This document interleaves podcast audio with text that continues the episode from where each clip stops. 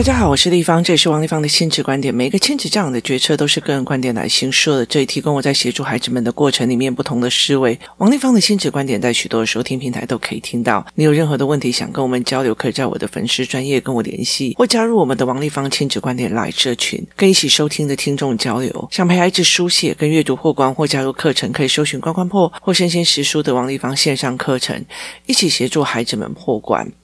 今天来讲说，孩子没有办法懂所谓的对不起的第七个点哦。其实我觉得在很多人的观念里面哦，这个点其实对我来讲是一个非常非常重要的一个点哦。为什么呢？因为其实我觉得小孩子他们所有的犯错，其实大人都会觉得说，因为他们是孩子，所以给予通融哦。那给予通融的这一件事情，孩子根本就不知道，他其实是就是既得利益的享受者，也意思就是说，他根本不知道他被人通融哦，就是他完全没有办法理解这一件事情哦。那。没有办法理解这一件事情会导致什么的后果，重点在于是它会导致到什么样的后果。那其实很重要的一件事情哦，就是。不管是法律还是人跟人之间，其实都有一条线哦。那条线其实就是一个，以法律来讲，他就说哦，几岁可以结婚，几岁犯罪必须得成人来论。好，就在那个之前，因为我知道你不懂，所以我给你练习的机会，我给你教养跟教育的机会，就是弄懂的机会。所以在这之前哦，就算你伤害罪或干嘛，其实很大的一个部分哦。就是对孩子没有任何的处罚。这个叫做我给你时间通融哦，所以其实，在教案里面哦，如果要买这个教案，可以在虾皮的卖场、关关破的卖场买哦。就是会不会不懂跟还是坏哦？这个教案里面，他就有写了一件事情哦。我三岁的时候打人，跟我三十岁的时候打人，他所付出的是不一样的哦。他所接受到的呃原谅跟道歉哦，也是完全不一样的哦。你三岁的时候打到人哦。别人就会觉得哎，紧呐，那不要紧呐哦。跟你三十岁的时候，同样为了，例如说抢玩具跟抢车子去打人哦，那个东西都是不会跟你讲说嘿，不要紧呐哦，嘿，不要。其实小孩子没有办法去理解，因为你是孩子而被通融哦。所以我常常跟很多的父母在讲哦，如果这件事情他到三十岁了，他还可以这样被处理的话，那你就这样教啊。就是如果他四岁的时候，他为了要跟别人抢玩具，或者是说。打的人这件事情，你就觉得啊还好啦，说对不起了，你还要怎样哦？那跟他三十岁的时候，你还就是说啊，我们都已经说对不起了，你还要怎样？这句话可以吗？那你可以接受吗？如果他四岁的时候跟人家抢玩具，然后打的人，那你们想过哦？他三十岁的时候，有可能，有可能是跟你另外一个小孩抢财产哦。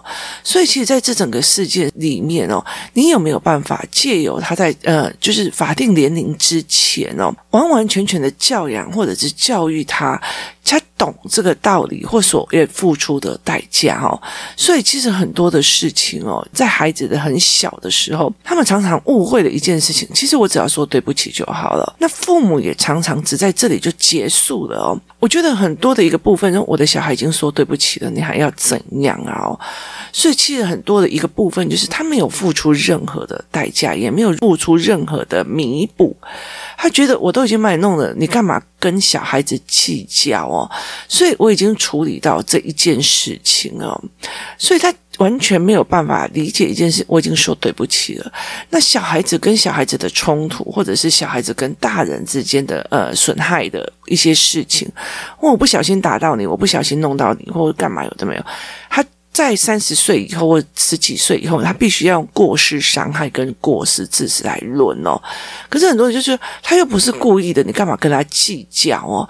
所以很多时候伤人的这件事情没有负完全的责任之后，你还要去反推对方说你干嘛跟他计较哦？甚至说这么久了你还没有原谅他哦？我觉得这整件事情的逻辑哦，其实如果让孩子得到这样子的价值观，这个孩子。质已经非常糟糕哦。就是拜托，那多久呢？你还在那边纠结，那个小气哦？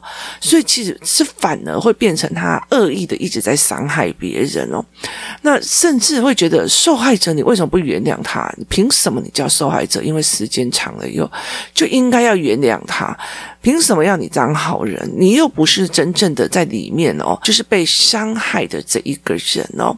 所以其实我在亲子教养里面看过非常非常多，这是小孩不要跟他计较，那小孩不要跟他计较。哦那其实我觉得这影响了非常非常多的一件事情哦，就是我记得我之前有去过一个团体哦，他其实只要任何人，例如说我是一个呃整理公园的一个以工代赈的一个清洁工哦，那你把公园弄得乱七八糟，会影响到我是不是还有这个工作？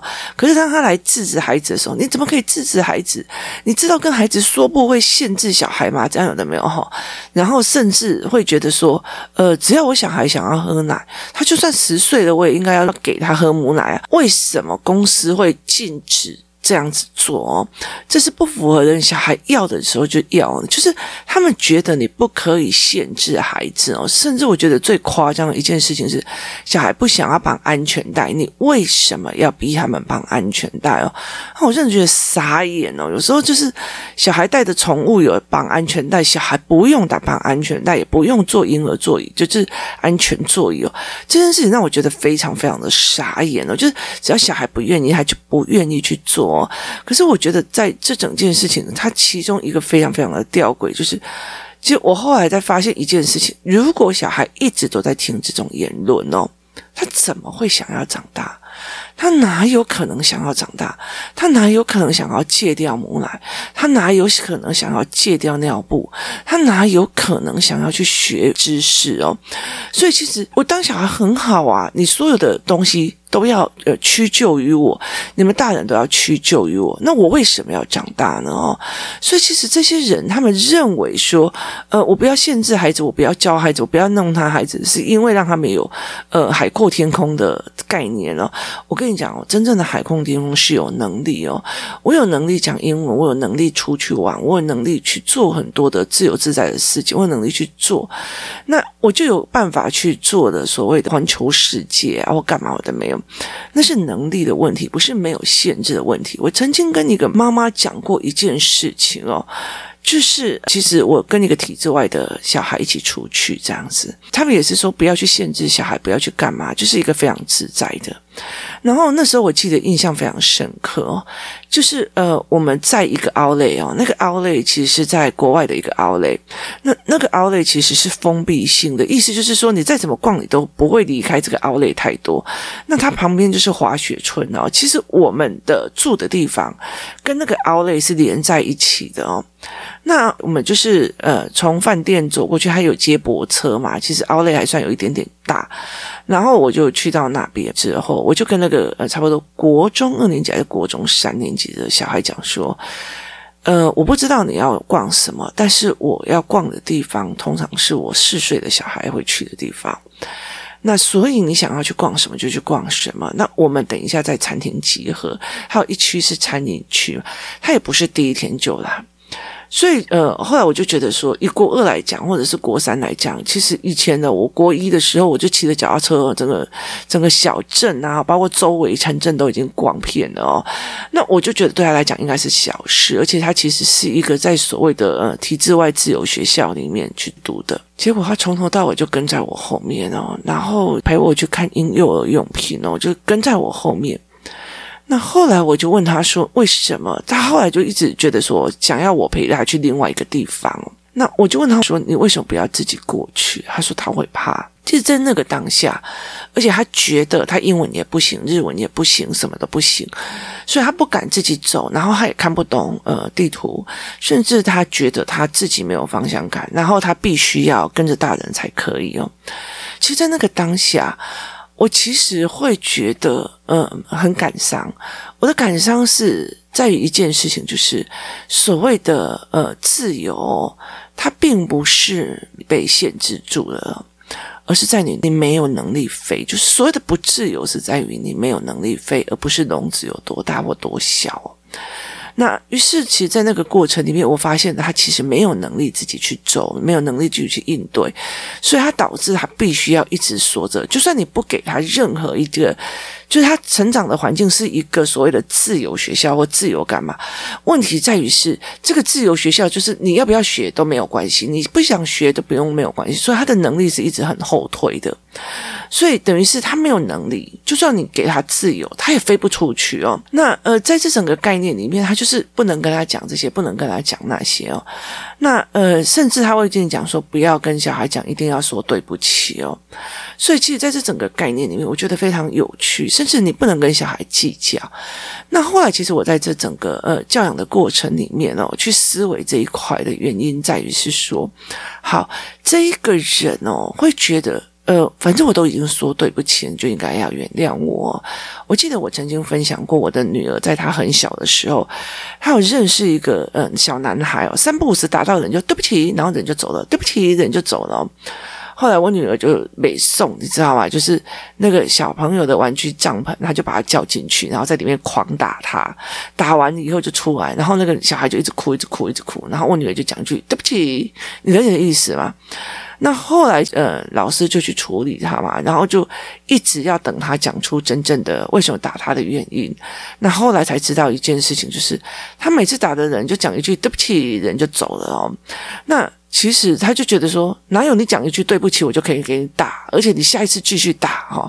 所以那时候，我记得我女儿是四岁的时候发生这件事情哦。所以我觉得那个时候，我终于知道一件事情，就是凭什么别人一定要原谅你？你了解的意思吗？还是没有一个练习或一个认知是这个东西不可原谅？你讲了一百万次的对不起，对我来讲都不可原谅。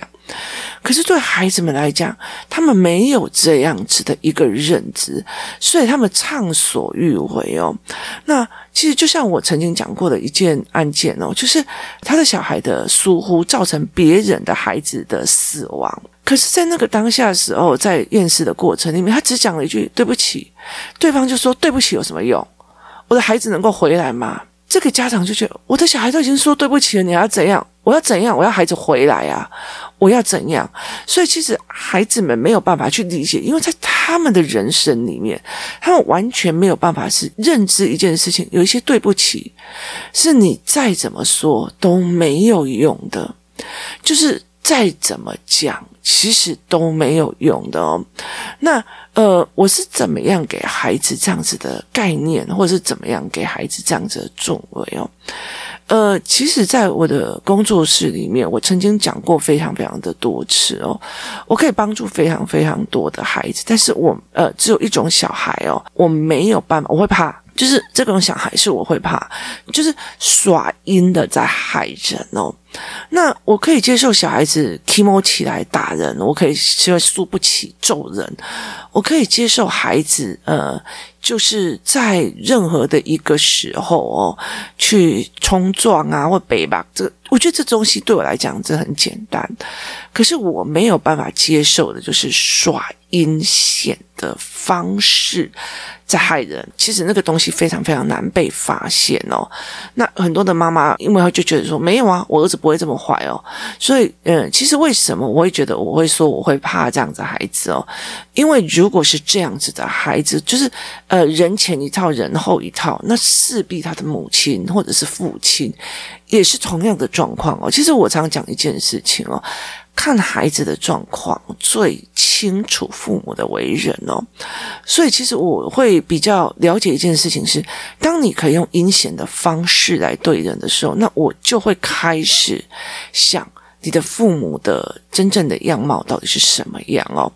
那有些小孩的心思非常的紧密、缜密哦，就是他要设计别人是分很多的步骤哦。可是你知道，小孩子毕竟就是小孩子，有一些比较笨拙的方式会被发现哦。那呃，其实那个东西我就没有办法接受。例如有个孩子，他会三不五时的趁他妈妈没有看见，或他以为大人没有看见的状况，拿那种刀有没有去划别的女孩子的脖子，就好像把人家割脖子那样子的去割他，要不然就是呃在后面，就是在呃小孩的后面哦。用那种想要帮他剖腹的那种状况去破他。那我也遇过那种所谓的三四年级的孩子，他们曾经想要去把那个校猫解剖掉，看看谁敢杀猫哦。然后呃，一刚开始他们是练，就是一人一刀解剖杀那个呃毛毛虫，然后接下来就是开始杀那个所谓的。闸门然后干嘛？就是集体哦，就是有一个小孩带头，然后说，呃，我们要呃模仿那个卡达那种组织啊，干嘛都没有，然后一人一刀来杀人，看谁敢杀。那他们最终目的是想要去杀小猫，那其实就是小孩子，可是他们那个阴险，尤其是那个主要的那一个人哦。那个孩子其实是呃藏着最深的，意思就是说他的阴险是藏着最深，别人都不会再怀疑到他哦。那很多的一个部分在于是说，在这样子孩子，另外有一个方式就是家里面有两到三个小孩，那会导致这个孩子要用阴险的陷害别人，他自己才会得到宠爱。那。而且他也在他父母的身上学到这些东西，我觉得这样子的孩子哦，其实让我会觉得说，嗯，心是呃很可怕的，他有点扭曲掉了。那后来在这样子的事情里面哦，很多的时候我就觉得这种东西其实对我来讲我是不能接受的哦。所以他们做这种东西，就算说对不起哦，可是我还是会害怕。其他的孩子受伤哦，有些东西不是对不起就可以就讲完就好了，没有这一回事哦。就是我会高度的去看这个孩子又怎么玩别人的孩子哦，所以我会去做这样子的检测，就是哦，他是不是在呃哪个时候又去玩别的小孩，又去玩别的小孩，那我就会知道说，你这时候如果被我。抓到了很多次，这个时候对我来讲，就是再多的对不起都没有用的。为什么？因为对我来讲，这个人品不对了，就是呃，造成的其他的影响。你不可能永远去盯着孩子一直在玩，那。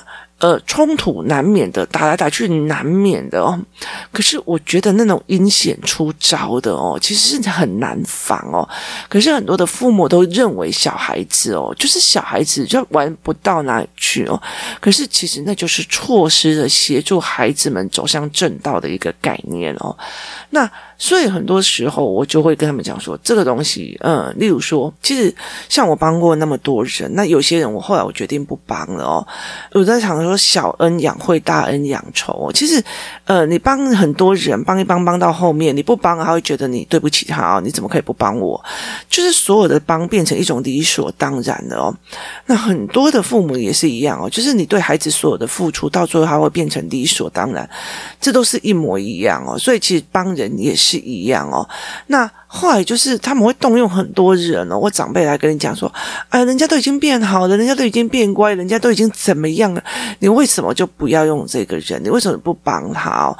那我就觉得说，嗯，我可以用 Podcast 免费的把我的观念跟我的所有操作的方式都公开，我也可以公开课程哦，我也可以开课程教很多的人哦。可是我为什么一定要教他？所以，其实像很多人跟我讲说，你为什么不原谅这个人？我说我没有说我气他或恨他或讨厌他，只是我觉得这件事情展现出来的人品是告诉我，我不想要再浪费时间在这个人的交往上了哦。所以，其实不是每一个道歉，你做过的事情道歉，这件事情就可以结束。我觉得这件事情不对的哦，不是每一个道歉你都可以。可以得到被原谅，孩子们没有这一个概念。他们在他们的人生当中，我都已经说对不起了，你要怎样？我儿子有去跟他说对不起哦，这件事情就没了，诶，就是就没了。我儿子绊倒了你的小孩，然后让他整个手都脱臼了，整个手都骨折了。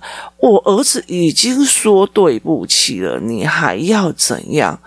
我觉得这个东西，他其实第一个是他没有付出的一个责任，第二个是他完全没有办法理解一件事情。他说对不起的，不代表每一个人都可以原谅他。所以很多的时候，包括在婚姻里面哦，像很多的男生哦，就是他外遇。或者是说他伤人，我觉得男生女生都一样，外遇伤人，或者是做了很多对不起对方的事情，他就觉得哦，我就已经跟你道歉了，你还要怎样？我都已经断了外遇了，你还要怎样？我都已经不赌了，你还要怎样？就是他希望他已经有道歉的这件事情，你就必须重新跟他和好，重新付出，重新再为他做牛做马，做一堆事情。我觉得很多事情是很难的，就是我们在这一件。事情所谓的东西，并不代表原不原谅，而在于是我对这个人心死了，或对他的人品的看不起，或对他人品的不舒服哦。所以在这整件事情里面，有些道歉其实真的是不需要的，有些道歉是没有用的，有些道歉其实他得不到任何的原谅，跟得不到任何人的说法哦。所以在这整个过程里面，其实我们怎么去协助孩子看到这一点，其实它才是非常重要的哦，怎么协助孩子就看到？有些对不起，其实得不到原谅；有些事情你犯错了，其实你看到的是那个人的人品已经不值得交了。有些错误是让你看到他的心太阴险了，我不要跟他交往了哦。所以，其实，在很多的过程里面，我常会跟他带着我的小孩在看很多影片或干嘛的时候，我会一直在引导他这一件事情哦。有些人就是专门贪便宜啊，地方这个借一下，地方那个借一下，地方然后都没有还，那他就跟我讲说啊，不好意思。这种都没有还，什么有的没有啊？不好意思把你弄坏，就这样一句话。那后来我们的小孩就问说：“那你为什么不要叫他赔？”我就说：“因为他没有说要赔。”那他就说：“他没有说要赔，你就不会叫他赔吗？”我就说：“可是，一样东西看到一个人品不好嘛，然后呃，就非常有趣哦。呃，其实我身边的工作人员或者身边的人哦。他们常常会觉得说，你这件事情为什么不要去跟他讨？就是例如说，包括学费啊，有很多人在跟你计较学费啊，在跟你计较什么有的没有的。那其实呃，课程有课程的规定啊。那例如说补习班啊，或者是所有的规定，就是例如说退二分之一，退什么这样子。那我们就会告课程的规定这样子。那因为后来其实有毕业老师的课，所以其实我会照课程的规定来做哦，避免别人老师的困扰。那可是，在我的概念里面，我就觉得哦，好啊，你要退就全退给你，或你要干嘛就干嘛。然后他就问我说：“为什么我呃会这样？明明就是对方的错。”我就说：“你不觉得这几千块钱看到一个人人品很值得吗？”所以其实不代表原不原谅，很多事情其实犯的错，呃，不是不原谅，而是看清楚了，有些事情。的不原谅是这件事情本来就不值得被原谅，很多事情不是一句对不起就可以解决的，所以在这整个过程里面，我们其实没有让孩子去理解这件事情哦。呃，你如果在人跟人之间，好，例如说好了，在职场里面，你丢哦，这我不会，那我不会，那怎样怎样怎样，好，你当然可以丢，你当然可以哭可怜，可是对我来讲，我就觉得这个人承担不起任何责任哦。那。别人怎么思考，别人接下来去怎么做的，并不是原不原谅的问题，或者是这件事情做错的问题哦。例如说啊，我这个做错了，对不起哦。好，这个东西。做错了，我觉得大家都可以接受。有没有重新改正，或是啊，我就是不会啊，谁叫谁没有做好，那叫推演。就在很多的过程里面，不是对不起这件事情就完了。这件事情错误的本身造给别人的印象，然后你的人品的概念，或者是你的行为处事的方面，那个才是孩子需要学的。当这些事情都弄完了以后，你才会跟他讲说。不是犯错不行，也不是对不起，就是一个完全的良药。所有的事情不是对不起就可以结束的，有很多的事情，你说再多的对不起都弥补不回来。但是在孩子们的人生里面，没有人给他们这样子的概念。我的孩子都已经说对不起了，你们大人为什么要跟他计较？我的孩子都已经说对不起了，那你还要怎样？他也有说对不起哦。那又怎样？这事情明明就是孩子做错，对不起，去承担，去面对这件事情，有必要这么的难吗？你心里过不去，我的小孩都已经说对不起，又怎样？你心里过不去，跟你的孩子要不要学会这个认知是两件事情。很多的时候，我常常在讲，我会舍不得孩子，但是这件事情。孩子该不该学，该不该学？这这世界上就是有人没有办法原谅你做的这件事情。每一个人都不同，不是每一个的对不起都值得被原谅，也不是只要说对不起，事情就会云淡风轻。孩子们没有这样子的概念，所以他们轻易的犯错，轻易的道歉，这才是不懂得什么叫做对不起。今天谢谢大家收听，我们明天见。